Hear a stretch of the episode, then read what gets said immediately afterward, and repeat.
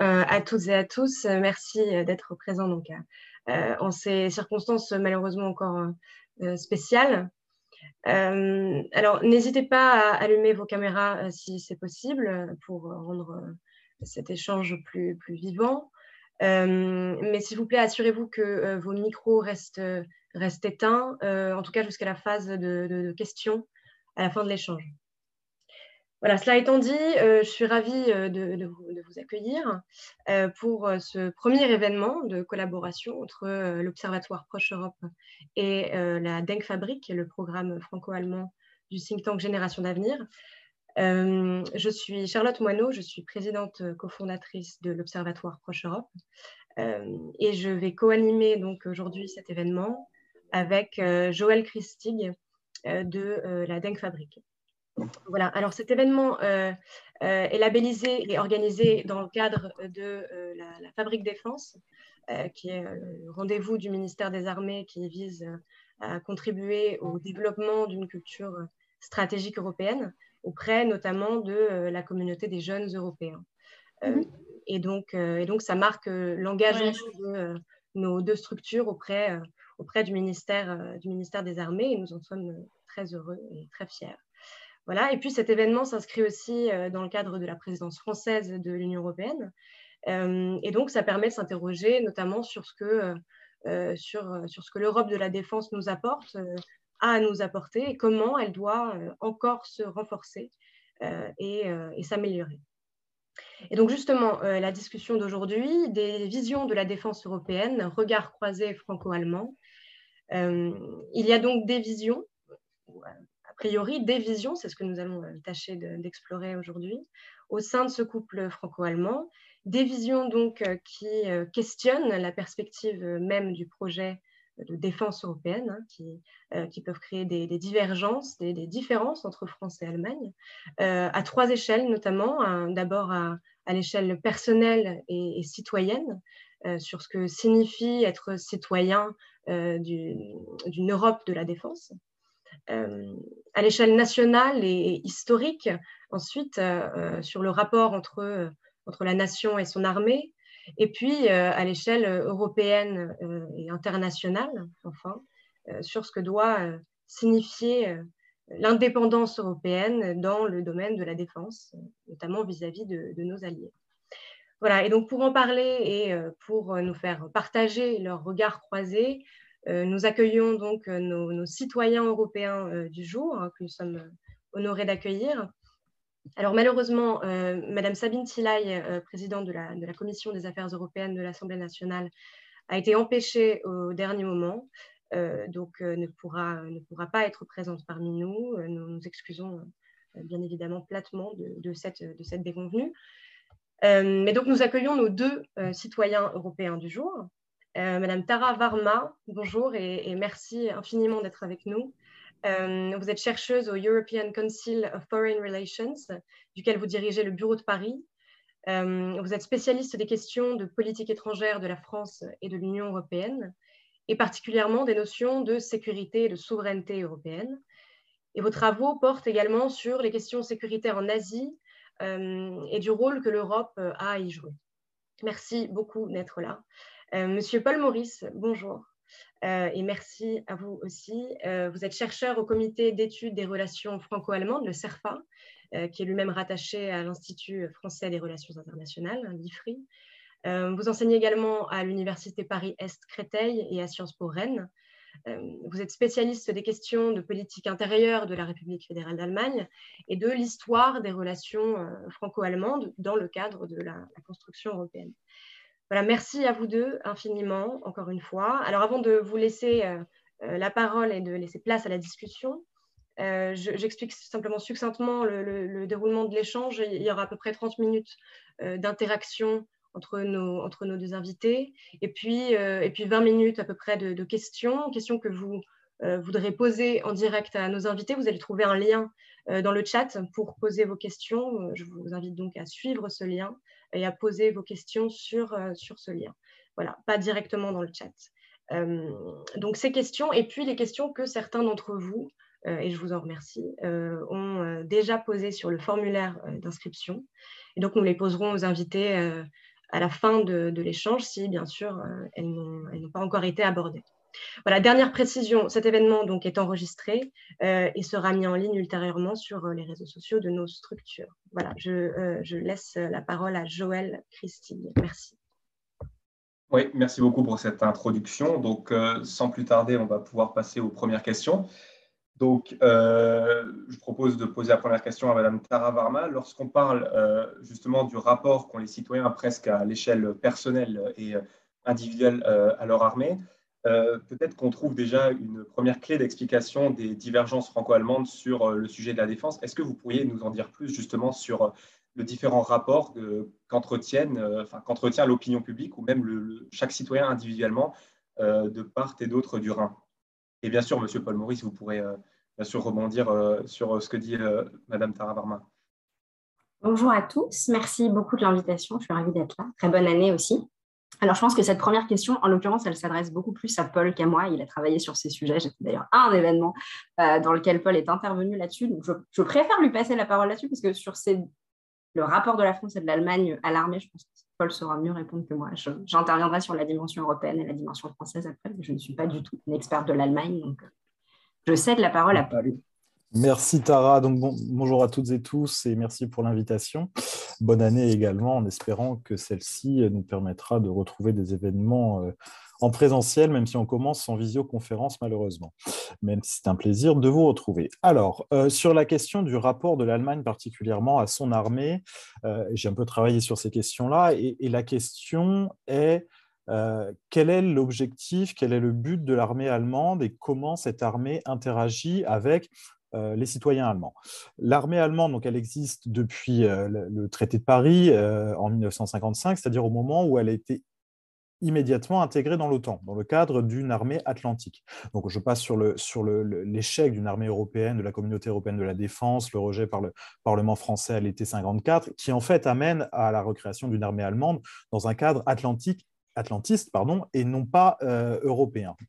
Euh, donc cette armée allemande, elle est perçue comme une armée de citoyens, c'est-à-dire qu'au départ, c'était une armée qui devait être beaucoup plus démocratique que l'était la, précédente armée, c'est-à-dire la Wehrmacht, l'armée du Troisième Reich. Il y a toujours ce traumatisme de l'armée allemande de la, de, la, Seconde Guerre mondiale, et donc un lien très fort avec l'idée de, de Führung, c'est-à-dire que chaque soldat doit pouvoir contester un ordre, alors ce n'est pas le but d'une armée, mais si jamais il estime que ceci est en euh, désaccord avec des principes démocratiques, moraux, etc.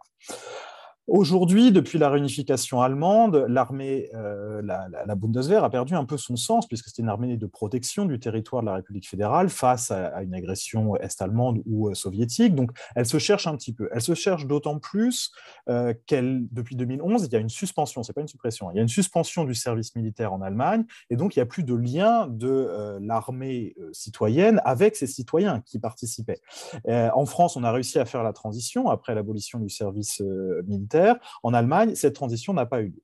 La deuxième chose, c'est que l'armée allemande a été au départ conçue comme une armée qui intervenait dans le cadre, et ça c'est garanti constitutionnellement, dans le cadre d'opérations de, maintien de la paix et d'opérations de pacification. Donc l'armée allemande n'a le droit d'intervenir que dans le cadre d'un mandat international, qu'il soit au niveau de l'ONU, au niveau de l'OTAN ou au niveau de l'Union européenne.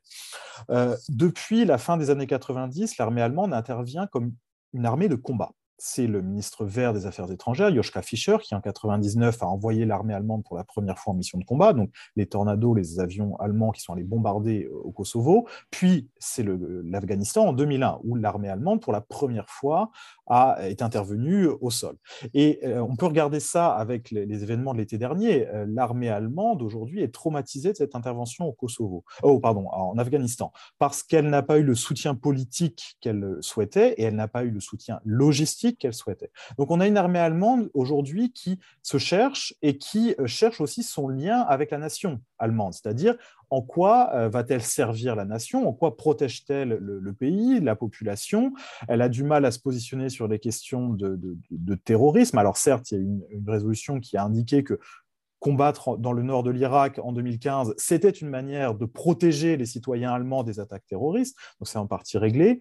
Et on est d'autant plus dans une transition aujourd'hui qu'une commission d'enquête parlementaire va être, va être mise en place très prochainement en Allemagne sur euh, la mission, enfin sur la fin de la mission, mais sur la mission en général en Afghanistan. Et celle-ci va redéfinir euh, la manière dont l'armée allemande va intervenir. Deuxième chose, et une chose qui est fondamentale, aujourd'hui l'armée allemande, et je le dis de manière un peu euh, directe, elle n'est pas capable d'intervenir. C'est-à-dire que c'est une armée qui n'a pas les moyens matériels, qui n'a pas les moyens humains, et qui, euh, le contrat de coalition indique euh, de manière très polie sur, sur l'idée de, de renouvellement démographique de l'armée allemande. Donc il y a un vieillissement des, des soldats, et il y a, alors on n'est pas dans le cadre de, la caricature d'une armée mexicaine, mais comme les gens vieillissent, il y a beaucoup d'officiers par rapport aux hommes de troupes. Donc voilà, donc on a une armée allemande qui est, compliquée, et surtout, je terminerai là-dessus parce que c'est un texte que j'ai écrit, donc je ne vais rien dire de, très nouveau, mais la question d'une armée, c'est de toute façon de faire la guerre, même si on ne la fait jamais. Euh, donc d'y être préparé et d'être capable d'intervenir. Et aujourd'hui, la question qu'on peut poser sur l'armée allemande, c'est veut-elle et peut-elle, entre guillemets, faire la guerre? Et je passe la parole à Tara, peut-être pour les aspects plus européens. Oui, merci Paul. Juste très rapidement, parce que je pense que c'est quand même important de le dire, euh, il y a des vraies incompréhensions, divergences, désaccords entre la France et l'Allemagne sur ce que constitue la défense européenne. Et euh, le rapport de l'armée à la nation, ça en fait partie, mais ce n'est pas juste ça. En fait, il y a une, une incompréhension, je trouve, qui est en fait, euh, quand même principalement du côté français habituellement, c'est le rôle que joue la relation transatlantique euh, dans l'idée pour l'Allemagne de défense, de défense nationale, mais surtout de défense européenne. Et on a un peu toujours tendance à Paris à se dire, quand il y a un nouveau gouvernement qui arrive, il faut relancer la relation franco-allemande. Et c'est vrai, il y a beaucoup de sujets aujourd'hui sur lesquels, honnêtement, la relation franco-allemande a beaucoup avancé. Je pense qu'on en discutera sur les questions de souveraineté économique notamment, même sur les questions sociales. Euh, je pense que euh, sur la question de défense, d'autonomie stratégique, qui est un peu le gros mot du moment qu'on est plus censé utiliser, mais donc de souveraineté stratégique, on a aussi avancé. Mais ce qui est très clair, et je rebondis sur ce que disait Paul à la fin de son intervention, c'est que la question de la fin des enfin, l'avenir des interventions militaires, euh, c'est une question qui se pose très différemment à Paris et à Berlin. À Paris, on a une armée qui est prête à le faire, d'ailleurs qui le fait, parfois seule, généralement aux côtés euh, de partenaires alliés, que ce soit des Américains ou des Européens, parfois les deux aux mêmes endroits, notamment au Sahel. Pour l'Allemagne, la question se pose très différemment. Et évidemment, le rapport à l'armée dans ce cas-là euh, il se pose aussi différemment. Il est assez clair dans les euh, sondages d'opinion qu'on a fait en Allemagne, que le CFR a conduit en Allemagne. Les citoyens euh, allemands aujourd'hui sont majoritairement opposés à l'idée à ce qu'il y ait de nouvelles interventions militaires dans lesquelles l'Allemagne soit impliquée. Ah, ça, se discutera, mais dans l'ensemble, je pense qu'il y a un vrai traumatisme qui ressort de ce qui s'est passé en Afghanistan, dont on n'a pas encore fait l'aggiornamento euh, à l'OTAN. Et je pense qu'il faudra qu'il y ait une question qui se pose sur dans quelle mesure cette mission a été un succès ou non. Et entre, je peux vous dire, il y a pas mal de divergences euh, d'opinion là-dessus entre les différents États membres. J'ai participé à des discussions où des États membres ont dit qu'ils avaient l'impression que l'opération en Afghanistan avait été un succès. Je crois que le point de vue à Paris et clairement à Berlin aussi, c'est on ne peut malheureusement pas, mais surtout malheureusement pour les Afghans, pas qualifier cette, mission de succès. Donc je pense que le rapport à la relation transatlantique et au rôle que les États-Unis jouent dans l'OTAN en garantie de sécurité nationale, euh, c'est un élément qui évidemment est, très, perçu très différemment entre, entre Paris et Berlin. D'accord, merci beaucoup pour votre Juste une, Oui, une toute petite anecdote pour aller dans le sens de ce que vient de dire Tara. La ministre de la Défense allemande, Madame Lambrecht, a fait sa première visite en Lituanie et non pas en, au Mali, ce qui est aussi révélateur de, voilà, de, l'intérêt transatlantique. Et d'ailleurs, je ne reviens pas sur le, texte du contrat de coalition qui, insiste sur la relation transatlantique, sur les questions de défense, plus que sur les questions de, souveraineté européenne, d'ailleurs qui ne recoupe pas les questions de défense dans le contrat de coalition. Euh, merci beaucoup. Vous avez employé justement un mot euh, sur lequel je voulais revenir, à savoir celui de souveraineté européenne. Euh, ça, c'est peut-être une question pour Madame Tara Varma, encore une fois. Vous avez beaucoup parlé de la relation transatlantique qui est appréhendée de manière très différente en France et en Allemagne.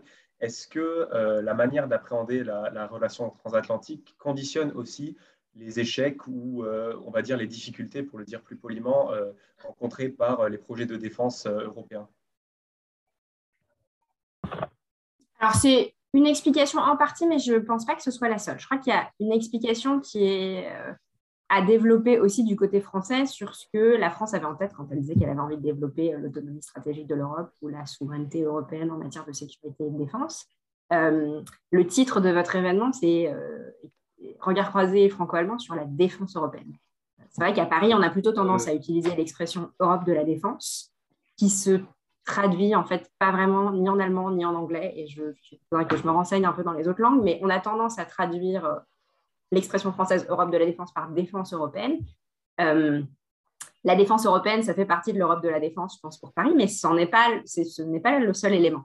Et cet, aspect-là aussi est important parce que la question de défense européenne, pour le coup, euh, je pense qu'il y a un, certain nombre d'États membres qui considèrent que ça, ça ne pourrait être que de la responsabilité de l'OTAN. L'OTAN fait en partie de la défense européenne. Mais l'OTAN ne fait pas vraiment de l'Europe de la défense. L'Europe de la défense, c'est euh, planifier ensemble, s'assurer qu'on a des capacités ensemble, avoir une évaluation commune des risques, des menaces, des objectifs stratégiques. Donc là, il y a un exercice qui a été lancé pendant la présidence allemande du Conseil de l'UE, qui s'appelle la boussole stratégique. Ça a été lancé il y a un an et demi maintenant. Et la boussole stratégique, si vous voulez, c'est un peu le premier livre blanc de la défense européenne. Et donc, on devrait avoir euh, la version finale de ce document qui sera adopté pendant la présidence française de l'Union européenne, là, dans les, prochaines semaines. Ce document, il est assez unique puisque c'est le premier document qui permet aux Européens de, de, se mettre ensemble et de définir des objectifs communs, des priorités stratégiques communes. Il va de soi que euh, tous les États membres ont une histoire et une géographie différentes, tous les États membres ont leurs priorités de sécurité nationale, on ne leur demande pas de les dissoudre du tout, mais on voit bien que l'Union européenne est en train de devenir un acteur géopolitique, qui a besoin de se doter d'un certain nombre de capacités. Et en fait, se doter de capacités pour se doter de capacités, ça n'a pas trop de sens. Il faut savoir pourquoi on se dote de capacités et comment est-ce que l'Union européenne peut agir. Première étape avant d'en arriver là, c'est d'identifier des menaces qu'on a en commun. Et donc, dans une des versions de la boussole stratégique qui a été qui a été publié, je pense malgré les institutions européennes, les deux menaces qui avaient émergé, c'était euh, la Russie et la Chine. Euh, faire face à la menace russe et faire face à la menace chinoise, pour l'instant, ça nécessite des outils différents. La menace chinoise, pour l'instant, ça pourrait changer, à l'égard de l'Europe, elle s'exprime plutôt euh, sur les questions de coercition économique. Donc, l'Union européenne et la Commission, notamment, sont en train de se doter d'outils dessus. La menace russe, c'est une menace qui touche à beaucoup d'aspects, notamment d'interférences politiques. Mais en fait, c'est aussi une menace militaire très clairement, et on le voit bien dans ce qui se passe euh, dans la dégradation de la situation avec l'Ukraine, qui est donc aussi euh, vraiment dans le voisinage très proche de l'UE. Donc, la souveraineté européenne, c'est la capacité pour les Européens d'agir. Ils ne vont pas agir en autarcie, ce n'est pas du tout, du tout l'idée de la souveraineté. Mais en fait, euh, au moment où Emmanuel Macron a fait son discours de la Sorbonne en septembre 2017, on était un an après le Brexit, donc le départ, la décision du départ par un des acteurs majeurs de la politique étrangère et de sécurité européenne, et le deuxième État euh, doté de l'arme nucléaire donc, quittait euh, l'Union européenne. Et on était à un moment donné où le partenaire transatlantique, qui est le partenaire de sécurité pour en fait, la vaste majorité des États membres de l'UE, a qualifié l'Union européenne d'ennemi, euh, indiqué, a même dit à un moment donné que l'Union européenne était un ennemi plus important, pour, euh, plus, important, plus dangereux pour les États-Unis que la Chine. Et donc, bon, c'est sûr qu'il y avait des questions à se poser sur euh, la capacité ou non de compter sur cet allié en cas de difficulté pour les Européens. Et la réponse à l'époque de l'administration Trump était plutôt qu'on ne pouvait pas tellement compter sur cette administration Trump. Ce qu'on voit en plus aujourd'hui, c'est que Là où on a beaucoup pensé que l'administration Trump, c'était une parenthèse, on voit aujourd'hui que c'est peut-être pas le cas. Il y a déjà des sondages qui indiquent qu'il pourrait se représenter en 2024. Donc, en fait, la question de la dépendance euh, sur l'OTAN et les États-Unis de la sécurité européenne et, le fait de pouvoir compter sur les États-Unis comme un allié, c'était une question qui était un peu taboue, qui ne se posait pas tellement avant, mais qui s'est posée très fortement à l'époque Trump. Et en fait, la coïncidence du Brexit et de l'administration Trump a obligé, et je ne parle même pas des crises, en fait, de l'arc de crise qui entourait l'Union européenne, a forcé les Européens à réfléchir à la manière dont ils voulaient se doter de capacités euh, euh, clairement bien supérieures. L'expression de souveraineté européenne, elle a, elle a beaucoup déplu, elle, était difficile à traduire, il y a eu beaucoup, beaucoup, beaucoup de, débats sémantiques euh, dessus, et finalement, on a arrêté, entre autonomie stratégique, souveraineté européenne. On s'est arrêté sur souveraineté stratégique, qui est l'expression qui a été adoptée euh, dans le traité de coalition du nouveau gouvernement allemand et qui a été aussi l'expression utilisée par Emmanuel Macron en décembre quand il a présenté les priorités de la présidence française du Conseil de l'UE. Et la souveraineté stratégique, elle, exprime la volonté pour l'UE d'être un acteur à part entière et évidemment de travailler avec des alliés. Encore une fois, je, tiens à insister, l'idée, ce n'est pas du tout de travailler en autarcie. D'ailleurs, l'UE aujourd'hui n'a pas les capacités militaires pour être en autarcie et partir faire des interventions seule. Ce serait totalement dupliquer ce que fait l'OTAN aujourd'hui. Et l'idée, ce n'est pas de dupliquer à l'Union européenne ce qui se fait déjà à l'OTAN, mais c'est vraiment d'être bien complémentaire et d'avoir des structures aussi de prise de décision sur les questions militaires qui ne sont pas, je le rappelle, aujourd'hui une compétence de l'UE et qui n'étaient pas, qui sont presque contre-naturels dans le projet européen. On le dit tout le temps, le projet européen, c'est un projet de paix. Là, on est obligé de réfléchir à il va y avoir des soldats envoyés, euh, envoyés à l'étranger dans des interventions sous le drapeau européen. Concrètement, aujourd'hui, c'est un peu compliqué. L'OTAN restera, je pense, la, quand même la première référence, mais il est certain qu'il y a un certain nombre de capacités que l'Union européenne peut développer, qui sont soumises d'ailleurs dans le document de la boussole stratégique, et donc typiquement sur euh, des questions d'intelligence, de reconnaissance, acquisition de drones, euh, des questions d'innovation, parce que c'est aussi ça qui est très important, ce que l'Union européenne peut faire avec la puissance de son marché économique, c'est aider euh, à pousser les questions d'innovation.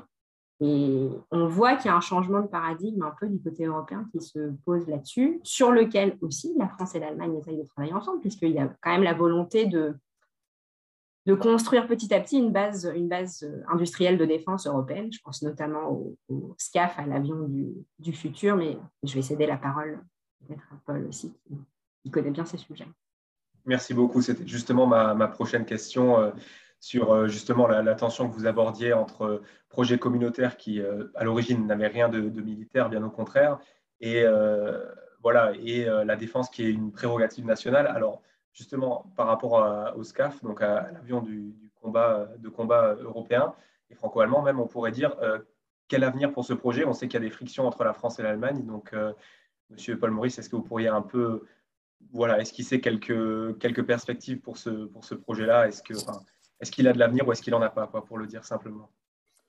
Oui et non, c'est toujours la. Enfin, c'est, c'est un projet qui est très politique. On va commencer par, dire ce qu'il est, c'est-à-dire que c'est un projet qui a été proposé par Emmanuel Macron de manière, j'allais dire presque un peu unilatérale, sans vraiment consulter les partenaires euh, allemands. Euh, bon, il y avait eu des discussions avant, mais c'était un, projet un peu symbolique. Euh, l'idée qu'on va travailler sur, un, matériel militaire, un avion de combat qui va être commun à la France et l'Allemagne. Alors depuis, il y a l'Espagne qui est, dans le projet aussi, donc c'est plus seulement un projet franco-allemand, mais pas encore tout à fait un projet euh, européen. Euh, la question qui se pose sur cet avion, c'est, euh, elle est double. C'est premièrement, quel besoin? Quels besoins ont la France et l'Allemagne de cet avion Du côté français, c'est clair. On en a besoin. On a besoin d'un avion un peu perfectionné. Alors, les brevets, ils sont plutôt du côté français et les financements, ils sont plutôt du côté allemand. Donc, du point de vue français, c'est assez intéressant parce qu'on peut avoir quelque chose d'assez performant sans en avoir forcément les moyens au niveau des industries de défense. Du côté allemand, on se demande quel va être l'objectif de cet avion il faut euh, voir les débats en Allemagne, ils portent sur les brevets, c'est-à-dire et sur, euh, la question qu'on on a toujours peur dans les questions de défense de, perte de souveraineté, pour reprendre le terme, euh, c'est-à-dire qu'on a peur que l'autre s'approprie les brevets de défense, etc. Donc il y a tous ces débats-là. La deuxième chose, c'est à quoi servent les avions en Allemagne, dans l'armée allemande. et les avions, alors Tara va avoir l'impression que c'est un peu mon obsession parce que j'en ai déjà parlé, mais les avions euh, de l'armée allemande. Aujourd'hui, c'est des tornados. C'était un projet européen d'ailleurs à l'époque, hein, dans les années 80, entre les Britanniques, les Allemands et les Italiens. Et aujourd'hui, c'est en bout de course. Quel est l'intérêt des tornados? Ils sont équipés pour le partage nucléaire de l'OTAN. C'est-à-dire que les avions allemands sont équipés pour porter les bombes nucléaires officieusement, on va dire, présentes sur le territoire euh, américain. Tout le monde sait où elles sont, mais elles n'existent pas officiellement. Et donc, pour les transporter en cas de conflit euh, nucléaire. Euh, aujourd'hui, leur renouvellement se pose et on a, comment dire, un, un compromis qui a été trouvé par, le précédent gouvernement avec l'achat en partie de F-18 américains qui sont eux équipiers et certifiés pour le partage nucléaire, d'autre côté des Eurofighters européens. Et l'idée, c'est d'arriver ensuite à terme au SCAF pour, euh, pour renouveler tous, ces avions, c'est-à-dire de ne pas se lancer dans un nouveau projet. Mais aujourd'hui, est-ce que l'Allemagne a vraiment besoin de ça? On en revient à toute la question de, de, de, l'objectif de, cette armée. Donc c'est ça aussi le, principal problème. Deuxième problème, c'est un problème économique, c'est-à-dire qu'il faut le financer. Euh, et euh, du côté allemand, on est un peu réticent, on a plutôt envie actuellement, de ce qu'on peut observer, de, trouver des équipements pour les drones, par exemple, ou même tout simplement sur des choses très concrètes les parachutistes n'ont pas de casque pour le saut en parachute. Euh, les, radios allemandes ont plus de 30 ans et elles ne fonctionnent pas. Donc il y, a aussi des priorités euh, dans, ces questions-là. Donc est-ce que ce projet politique va voir le jour? Probablement parce que son échec sonnerait aussi un peu le glas des symboles de coopération franco-allemand. Euh, a priori, on n'est pas dans une logique de remise en cause actuellement, mais on n'est pas dans une logique non plus d'accélération euh, des choses. Donc il faut regarder sur, sur la durée euh, ce, que, ce que ça va donner. Moi, je, vais essayer de rester optimiste. Oui, ça verra sûrement le jour. La question, c'est quand.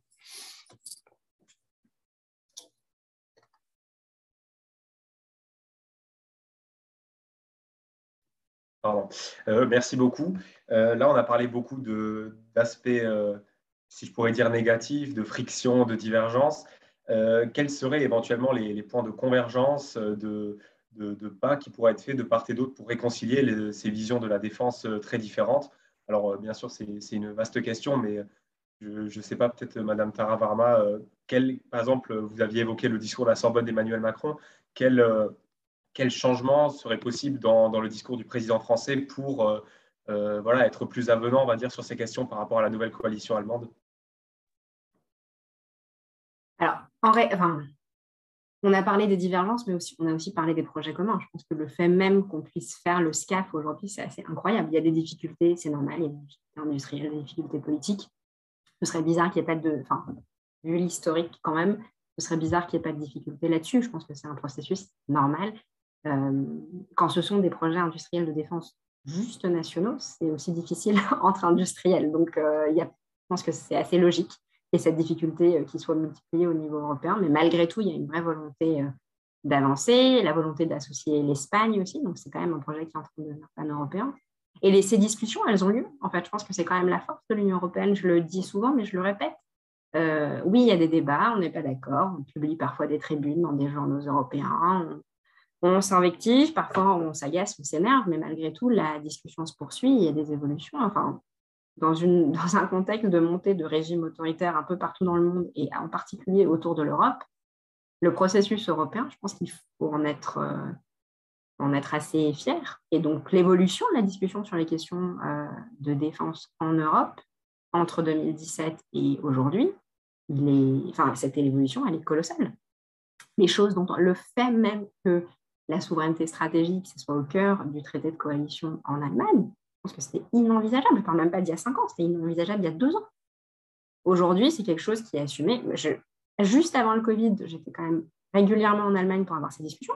Plus d'une personne me disait euh, on a envie de travailler avec la France, mais il faut laisser tomber l'expression de souveraineté européenne. On n'en veut pas, ça ne marchera pas en Allemagne.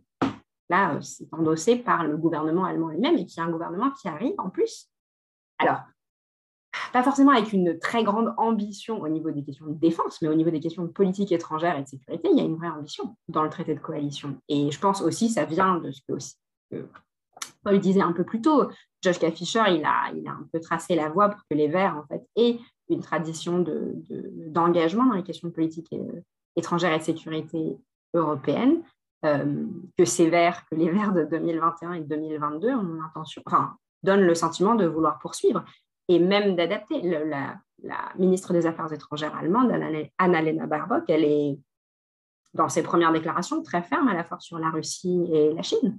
Euh, et elle fait ça, je pense, avec l'assentiment de la chancellerie. Enfin, on sent qu'il y a quand même un, il y a un tracé politique, une volonté politique sur lesquelles euh, il y a de plus en plus de convergence entre Allemands et Français. Il y a une volonté de créer cette convergence. Ce ne sera pas parfait. Et ça n'enlèvera rien au fait qu'il y a quand même des priorités de sécurité nationale française, des priorités de sécurité nationale allemande. Je ne parle même pas des euh, lituaniennes, des estoniennes, des espagnols. Enfin, ça va continuer, mais malgré tout, le fait de vouloir avoir ces discussions, le fait que la boussole stratégique, ça a été pensé comme un exercice franco-allemand et européen, qu'il était clair que cet exercice qui débutait sous présidence allemande du Conseil de l'UE ne pourrait se terminer immédiatement, que ce serait un processus long et qui devrait aboutir pendant la présidence française de l'Union européenne.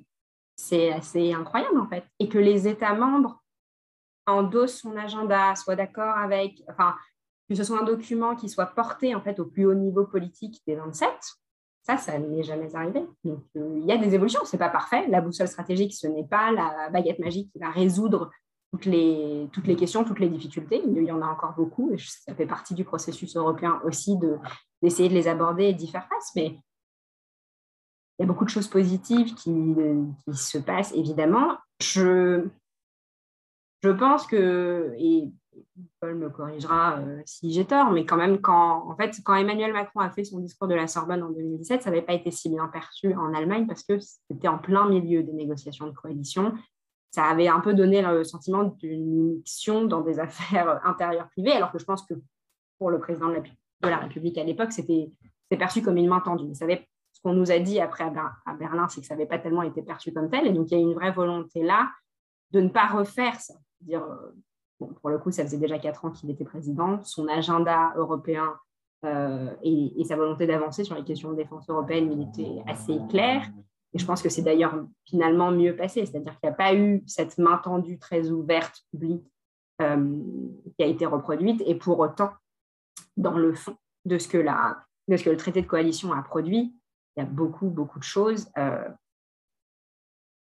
avec lesquels les Français étaient d'accord. Il y avait aussi beaucoup de choses qui inquiétaient sur le partage nucléaire et on pourra y revenir. Il y a eu, il y a eu des grandes inquiétudes. Je ne dis pas que tout était parfait du tout. Les Français ont vu les quelques points sur lesquels, en fait, il pourrait y avoir aussi des très grosses divergences. Mais dans l'ensemble, sur, sur, sur la, la, bigger picture, il y a quand même beaucoup plus d'éléments convergents qu'avant. Il faut voir euh, dans les faits comment ça se concrétise ensuite. Mais, euh, mais je crois qu'il y a quand même aussi beaucoup de choses positives qui se passent. Voilà. Effectivement, de le souligner de nouveau. Effectivement, juste pour compléter ce que vient de dire Tara, il faut aussi prendre en compte le contexte. 2017, il y avait, tout le contexte de négociation de, coalition et puis ce, ce semi-échec d'Angela Merkel pour son dernier mandat. Et aussi, il faut voir ça euh, en tant que tel, c'était le dernier mandat d'Angela Merkel, alors que c'était les premiers mois d'Emmanuel Macron. Donc on avait aussi deux calendriers, deux agendas, deux temps politiques complètement différents, avec une, culture du surcompromis encore avec le SPD euh, dans, dans, la nouvelle coalition, avec l'échec de, la coalition jamaïcaine à trois partis. Donc on, a, on avait deux moments qui n'étaient qui étaient pas, euh, pas d'alignement des planètes, si j'ose dire. Et le, moment où tout ça, tu disais, Tara, deux ans, c'est ça, c'est à peu près ça, c'est au moment en fait du plan de relance européen, où en Allemagne, on a commencé à utiliser l'idée de souveraineté à la place de, l'expression allemande de Handlungsfähigkeit, capacité d'action. Euh, et, à ce moment-là, on, on a eu une évolution du, point de vue allemand. Je pense que la nouvelle coalition, peut-être c'est la fraîcheur de la, jeunesse de cette coalition, en tout cas la volonté de renouveau, a, aussi des, ambitions euh, claires dans ce domaine. Euh, les Verts, tu le rappelais, euh, notamment Annalena Baerbock a, a, des ambitions en politique étrangère qui sont assez, assez importantes et elle les avait montrées pendant la campagne. Hein. Ses, premières interventions, c'est intéressant, étaient sur la question de sécurité, on va dire de sécurité de manière générale, aussi parce qu'on attend les Verts sur ces questions-là, hein, parce qu'on leur reproche d'être pacifistes.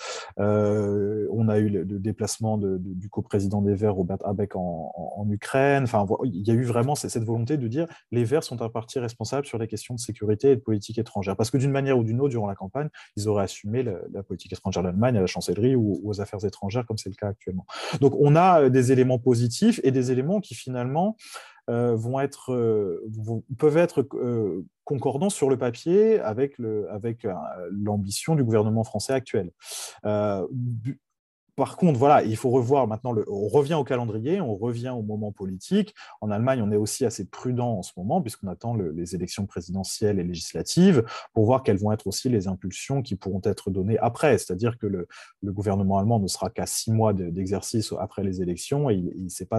Pour le moment, il va, rester assez prudent, même si on a un soutien affirmé et officiel à la présidence française du, Conseil de, de l'UE, ce qui est une très bonne chose. D'ailleurs, ce qui était une crainte de Paris euh, s'il n'y avait pas eu de gouvernement allemand à, ce moment-là.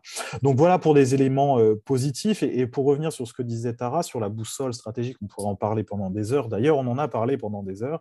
Euh, mais sur la boussole, moi, ce que je retiens, c'est vraiment l'idée d'évaluation euh, des menaces.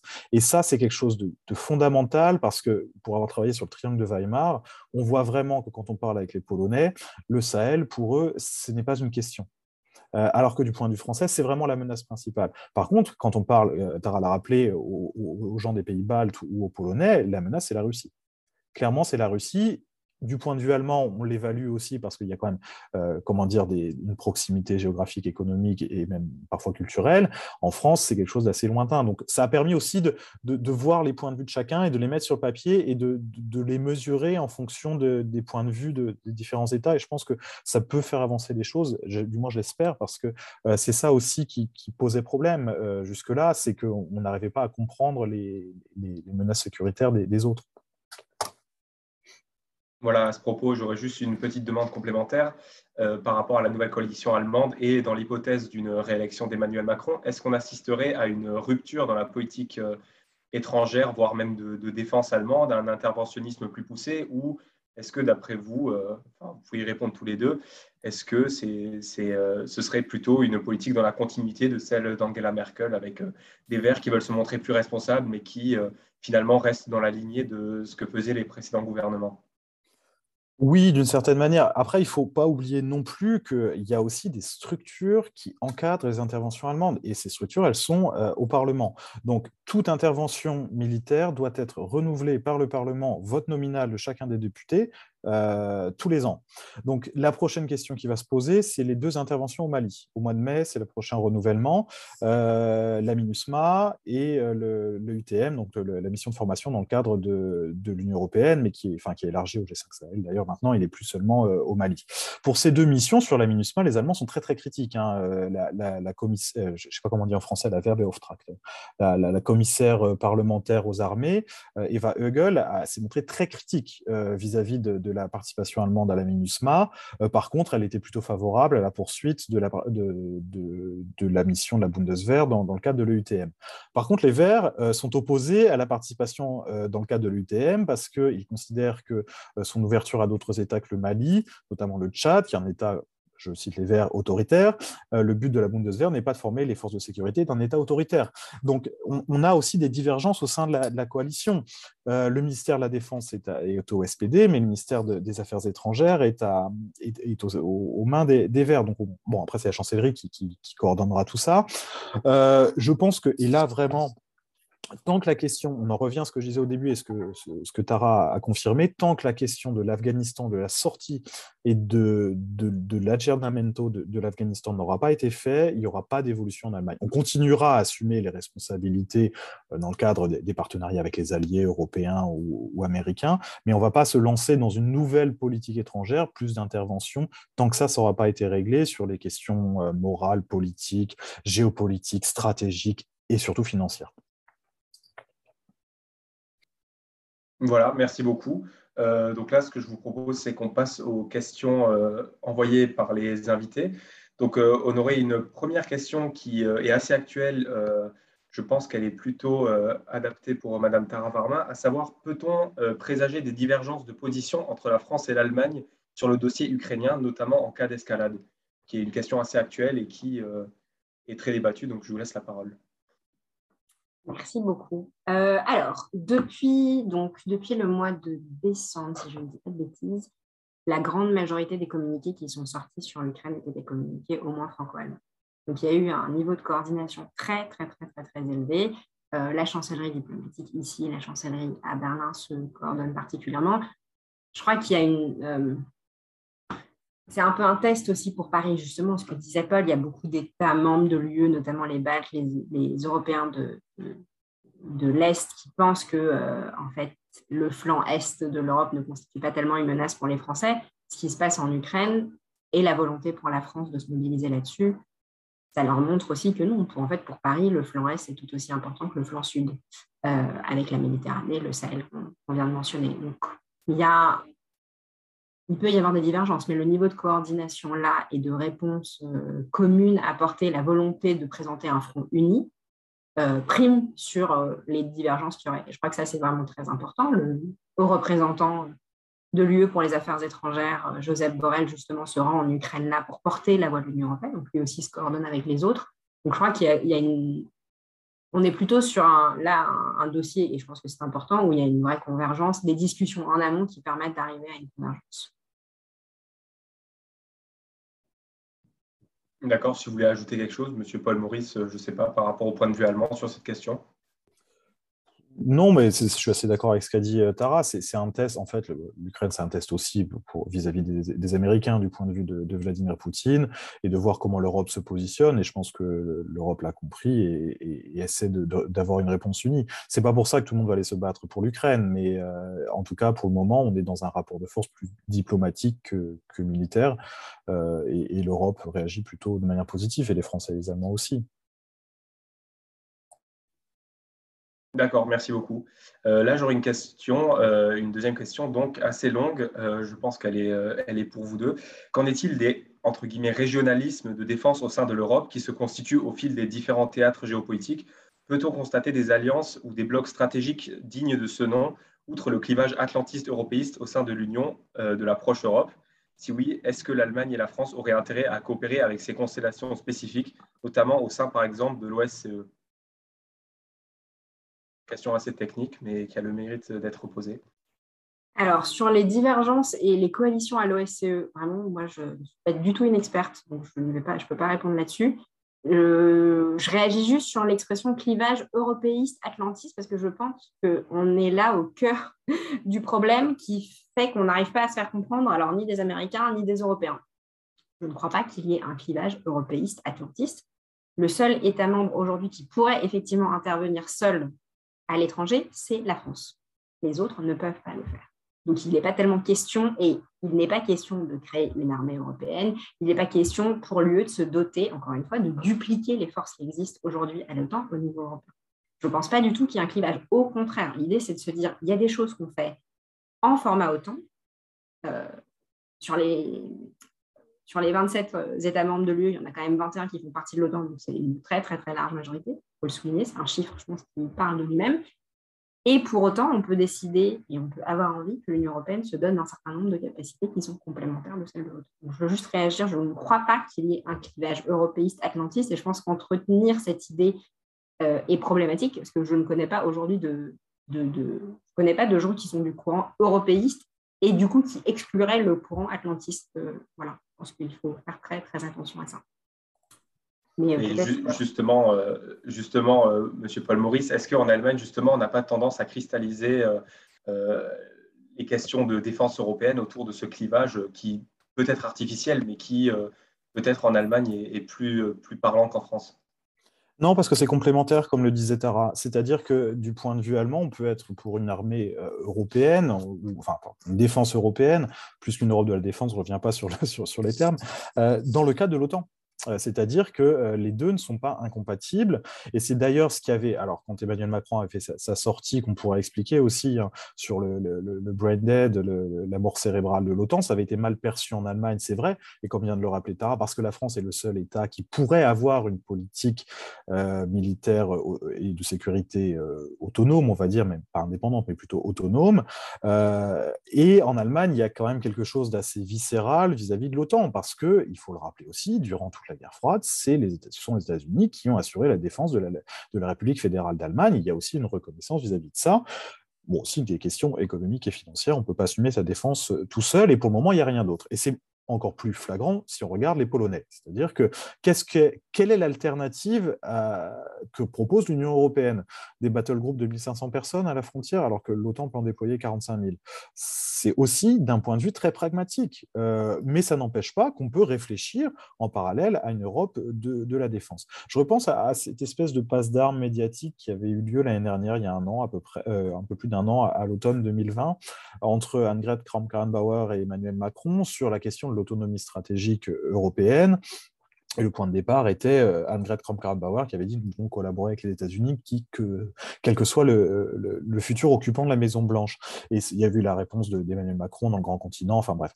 Et, là, on a eu surtout une question politique en fait, c'est-à-dire que chacun parlait à son électorat, chacun voulait aussi se positionner, et on n'était pas dans une discussion parce qu'on voulait aussi la mettre en scène, euh, dans chacun voulant se positionner sur... Euh, euh, enfin voilà, il faut, aussi prendre en compte le fait qu'on était un peu dans, une pré-campagne en Allemagne, donc en disant, voilà, nous, à la CDU, on est, on est très atlantiste et on restera très atlantiste. Et Emmanuel Macron, voyant un peu le changement arriver en Allemagne, se positionnait comme un peu le, héros de la, de la défense européenne. Voilà, mais au-delà de ça, on était assez d'accord sur le fond. C'est-à-dire qu'une défense européenne ou une Europe de la défense ne peut pas se faire contre l'OTAN. Elle peut se faire en parallèle, en complément de l'OTAN, mais pas contre. Peut-être qu'on peut répartir des missions. Peut-être qu'on peut répartir le, fardeau, comme disent les Américains. Mais en même temps, il faut aussi prendre en compte que les interventions sont différentes selon, le, selon les situations. Pour répondre à la question qui a été posée précédemment, c'est-à-dire les espèces d'alliances de circonstances, en fait, qui a été un peu développée par la France, à laquelle l'Allemagne est un peu euh, réticente. Bon, on l'avait vu sur la Libye, ça avait été assez compliqué, et c'est l'idée d'une efficacité qui irait au-delà des, des, processus de décision de l'UE qui seraient trop lourds et qui n'aboutiraient pas, etc. Euh, c'est, à mon avis, quelque chose qui va dans le cadre du débat qui a été posé en Allemagne sur la, question de la majorité relative pour les questions de politique étrangère et non plus de, la majorité absolue. Mais bon, ça, c'est, une question qui est plus large. D'accord, merci beaucoup. Là, on aurait une, une question qui est plus centrée sur l'Allemagne. Euh, mais qui est très actuelle aussi, à savoir quelle a été la réaction de l'Allemagne par rapport à AUKUS, donc euh, cette vente avortée de sous-marins, euh, enfin, de sous-marins français à l'Australie. donc, quelle a été la réaction de l'Allemagne par rapport à cette annulation? Est-ce que vous pensez que cela a conduit l'Allemagne à prendre davantage conscience du pivot asiatique américain? Te laisserai répondre, Tara, sur la deuxième partie peut-être de la question. Euh, sur la réaction de l'Allemagne, bon, il y a eu un soutien euh, de principe de l'Allemagne à, la France. Après, euh, il ne faut pas oublier qu'avant que les Français n'obtiennent ce contrat qui a été rompu, les Allemands étaient dans la course pour, pour vendre des, sous-marins aussi à l'Australie. Donc là, on est plus dans une question. Alors certes, ça fait prendre conscience à la France de, de, sa position dans l'Indo-Pacifique, sur des questions stratégiques. Après, du point de vue allemand, c'est du business. Hein. C'est-à-dire que c'est ça arrive de se faire avoir dans les affaires et puis que les partenaires euh, se, retournent. Euh, alors, ça avait été mis en scène parce que à peu près au même moment, il y avait une alliance euh, sur, des questions, euh, euh, sur des questions, je crois, spatiales entre l'Australie et l'Allemagne. Donc, il y a eu des photos des, représentants militaires des deux pays qui avaient été publiées. C'était peut-être malvenu. C'est aussi un peu une provocation, un petit clin d'œil contre cette arrogance souvent perçue en Allemagne de la France, qui, se pense comme une très grande puissance mondiale et qui subit les déconvenus qui sont liés à, à son statut de puissance, qu'il faut le dire, relativement plus modeste qu'elle ne se représente elle-même. Voilà, donc sur la position de l'Allemagne dans l'Indo-Pacifique, ça c'est un processus plus long et peut-être que Tara aura plus de, choses parce que ça, rentre dans le cadre plus européen de, la stratégie Indo-Pacifique. Oui, rapidement. En fait, donc, AUKUS, c'est cet engagement qu'ont signé euh, les Britanniques, les Australiens et les Américains à former un pacte qui les protégerait dans la région Indo-Pacifique on se parle de trois pays qui sont des alliés euh, de l'Union européenne et des États membres. Ce pacte-là, il qui, ne comporte pour l'instant pas de contrat signé, c'est important de le dire. Il a remis en cause pour le coup le contrat que Naval Group avait obtenu en Australie, un contrat assez énorme. On l'a appelé le contrat du siècle, de l'ordre en tout de 50 milliards d'euros, mais pour la France, c'était en fait 8 milliards d'euros euh, qui étaient destinés. Et donc, ça a remis, euh, ça a remis en cause un contrat entre alliés. Je pense que c'était ça aussi qui a, créé, ça a touché, euh, it hit a nerve, on dit en anglais. Et en France, il était évident que ça remettait complètement en cause le partenariat euh, transatlantique et euh, la confiance qu'on pouvait avoir dans nos alliés. On n'a pas été prévenu en tant qu'Européens de ce qu'on comprend aujourd'hui parce qu'il y a eu un couac de communication à l'intérieur de l'administration américaine. C'est possible quand les administrations américaines se mettent en place, ce n'est pas toujours évident. Euh, voilà. Mais ce qui s'est passé là, ça a été un vrai choc euh, en France. Et en fait, les Français ont tout de suite dit la perte de ce contrat, euh, ça a des conséquences pour l'autonomie stratégique européenne. Et en fait, ça signifie qu'il faut qu'on soit encore plus présent dans la région Indo-Pacifique. Là où la réaction des 26 autres a plutôt été non, la perte de ce contrat pour vous, ça montre peut-être qu'on n'a pas grand-chose à faire dans l'Indo-Pacifique. Et là, il y, y, a, eu un hiatus à un moment donné entre les Français et euh, d'un côté les, 26 autres États membres et de l'autre les Américains. il y a eu une forme de double isolement aussi de la France là. Euh, les marques de soutien, elles ont mis un peu de temps à arriver, c'est-à-dire que l'annonce du contrat s'est faite dans la nuit euh, du, mercredi au jeudi 15 septembre. Il se trouve, c'est vraiment un calendrier assez malencontreux que le jeudi 16 septembre, l'Union européenne présentait justement sa stratégie pour l'Indo-Pacifique dans laquelle la coopération avec le partenaire transatlantique était un pilier assez important. Donc, là, en termes de communication entre alliés, coordination, un peu complexe. les institutions européennes ont réagi en fait pendant le week-end pour soutenir la France. Et petit à petit, les États membres sont venus, et notamment les deux États membres, en plus de la France, avaient formulé déjà une stratégie nationale pour l'Indo-Pacifique qui était euh, les Pays-Bas et l'Allemagne. je pense que, donc, après, il y a eu une espèce de, de mobilisation européenne euh, qui a posé beaucoup de questions sur la manière dont les États-Unis avaient envie d'interagir avec l'Union européenne. Ça, a mené à des discussions très intéressantes d'ailleurs avec les partenaires américains qui nous ont dit, bon, on, nous, on a l'habitude de travailler sur les questions de défense avec l'OTAN. L'Union européenne, à ce jour, pour nous, ce n'est pas un acteur de défense. Donc, qu'est-ce que vous êtes en train de nous dire que maintenant, c'est un acteur de défense? Et qu'est-ce que l'Union européenne peut nous apporter dans l'Indo-Pacifique? Donc, on a eu des discussions de fond, je pense qu'ils ne sont pas totalement réglées. On a eu des discussions de fond, en fait, euh, au niveau américain, au niveau européen. On a eu des discussions de fond au niveau franco-américain aussi.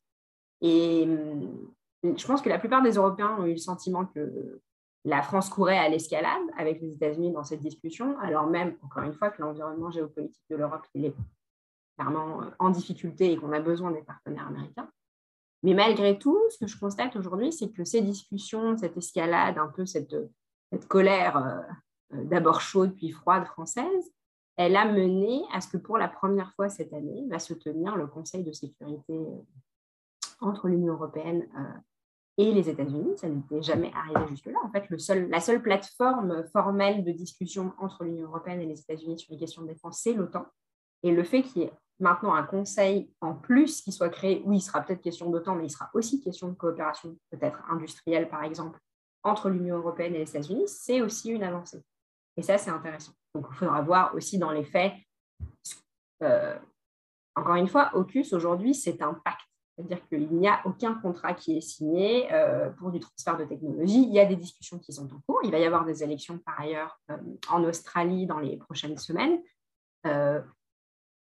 Euh, en fonction de ce qui se passe pendant ces élections, et notamment si Scott Morrison est reconduit en tant que Premier ministre, s'il enfin, remporte les élections et est donc reconduit en tant que Premier ministre, bah, je pense qu'il poursuivra sur... ces trois acteurs poursuivront sur la voie cus. Il est aussi possible que s'il perd les élections, ça interroge sur, alors je ne pense pas qu'on revienne euh, au contrat initial franco-australien, mais ça posera effectivement des questions sur les garanties de sécurité dans l'Indo-Pacifique auxquelles l'Union européenne pourrait contribuer. D'accord, merci beaucoup pour cette réponse euh, très complète. Euh, une question encore. la brigade franco-allemande, bien que pouvant sembler anodine au sein des grandes questions géostratégiques, pourrait-elle servir d'exemple, voire d'embryon pour une force de défense jointe binationale d'intervention ou même en tant que modèle pour un prototype de force de frappe militaire européenne? Alors, la, brigade franco-allemande, elle, a, comment dire, elle a une existence qui est assez réduite, hein, il, faut, il faut le dire. Elle, a, elle, a, elle, est née au moment du retrait des troupes d'occupation françaises en Allemagne. Donc, c'était aussi une manière de, euh, voilà, de, garder des troupes en, en Allemagne, mais dans, dans une coopération et non plus dans une logique d'occupation. Elle a une, force symbolique euh, puissante, hein, il ne faut, il faut pas le nier. Euh, enfin, on est quand même sur, sur des soldats français et allemands euh, qui, qui peuvent se théoriquement se battre ensemble, qui sont formés ensemble, qui, participent à la même euh, culture stratégique. Elle peut surtout servir de modèle. Alors, c'est par contre, voilà, on est sur quelque chose qui est binational, on n'est pas sur quelque chose qui est trans-européen ou pan-européen. Elle peut servir de modèle ou être élargie à d'autres États. Euh, j'en sais rien, une brigade franco-germano, polono, espagnole, mais à partir d'un moment où on ne pourra pas la faire à 27. Euh, une brigade à 27, ça va être compliqué, ou alors ça prendrait du temps parce que le temps de, de, de, de de, rajouter des, cultures stratégiques militaires différentes, c'est assez compliqué. Euh, ça peut être un modèle, je le disais, euh, oui, de, coopération et surtout euh, d'expérience. C'est-à-dire que les personnes qui, participent à cette, brigade peuvent être aussi utilisées comme personnes qui ont l'expérience pouvant être transmises à d'autres euh, à d'autres acteurs. Euh, voilà. Après, c'est pas une comment dire, c'est pas une force d'intervention. elle peut servir sur des sur des missions au sein de l'Union européenne, mais c'est pas une force d'intervention extérieure. D'accord, très bien, merci beaucoup. Alors, une dernière question qui nous a été envoyée, c'est là peut-être plutôt pour Madame Tara Varma. Qu'attendez-vous de la boussole stratégique de la présidence française de l'Union européenne? Et pensez-vous réellement qu'une vision commune des menaces est concevable? Donc, l'invité a précisé sa question. Le Portugal sera par exemple plus passif et plus intéressé de la menace russe que la Finlande. Il y a donc une réelle différenciation dans la hiérarchisation des priorités sécuritaires.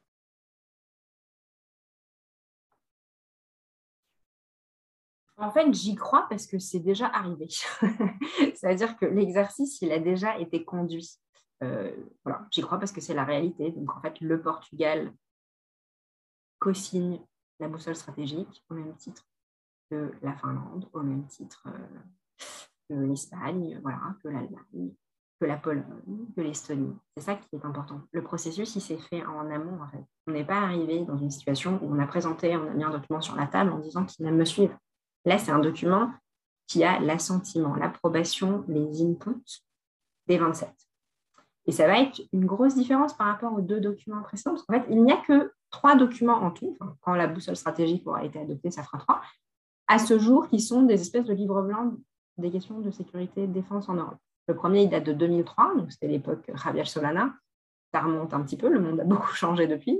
Le second qui est arrivé, pardon, c'était la stratégie globale qui avait été adoptée sous Federica Mogherini, euh, qui était un exercice intéressant, mais qui a aussi euh, eu la malchance d'arriver, en d'être publié cinq jours après la décision britannique de sortir de l'Union européenne, encore une fois, alors même que le Royaume-Uni était compté comme un acteur de sécurité non négligeable, c'est le moins qu'on puisse dire. Donc, en fait, ce document est sorti en juin 2016 et s'est retrouvé caduque à sa sortie. Et depuis 2016, il n'y a pas de document de sécurité le fait qu'on soit arrivé en se disant on a envie de construire une culture stratégique commune. Encore une fois, on connaît nos divergences. Les histoires et les géographies des États membres, on ne peut pas les changer. Elles sont ce qu'elles sont. Pas parce qu'on a des histoires et des géographies différentes qu'on ne peut pas regarder l'avenir en commun. Je pense que c'est ça qui change. Là, c'est là aussi où il y a un changement de paradigme. Donc, encore une fois, la boussole stratégique, ce n'est pas, c'est pas du tout une baguette magique. Ce n'est pas la réponse à toutes les questions, mais c'est la première étape nécessaire indispensable pour avancer. Et je crois que voilà, il faut qu'elle soit, qu'elle soit adoptée. Vraisemblablement, elle le sera sous présidence française. Mais c'est une sacrée avancée. Et en fait, de se mettre d'accord, c'est dire la Russie et la Chine sont les menaces principales de l'Union européenne, ça ne veut pas dire qu'il n'y a pas d'autres menaces. Et ce sont les menaces sur lesquelles l'ensemble des États membres se sont mis d'accord. Et c'est un document qu'ils défendront, eux, au plus haut niveau politique. Donc, ce sera défendu non seulement par les institutions européennes à Bruxelles, mais aussi dans les capitales. Et c'est là où ça va faire une différence, surtout par rapport aux deux documents précédents. Juste pour compléter ce que, disait Tara, je suis assez d'accord, c'est le fait qu'on arrive à, discuter de l'évaluation de la menace, c'est important. Et alors, je bloquais un peu les battle groups tout à l'heure. Euh, enfin, j'ai fait une allusion assez ironique, mais euh, l'idée, en plus, que dans la boussole, il y ait le développement de, de l'évolution de ces battle groups. Alors certes, ça concernerait que 5000 hommes, et je le disais tout à l'heure, par rapport à ce que peut déployer l'OTAN, c'est peu, mais c'est le principe, le fait qu'il puisse exister, et le fait surtout que des États qui étaient réticents au départ, comme les Polonais ou les Estoniens, l'acceptent, c'est aussi une avancée. C'est aussi une avancée importante. Alors, peut-être que ça en restera là, mais peut-être que ça peut aussi euh, évoluer, donner euh, lieu à d'autres, euh, comment dire, développements, d'autres stratégies, d'autres, un renouvellement de la boussole dans les années à venir, etc., en fonction des, des évolutions des menaces. Donc, c'est quelque chose, c'est à mon avis aussi une avancée importante.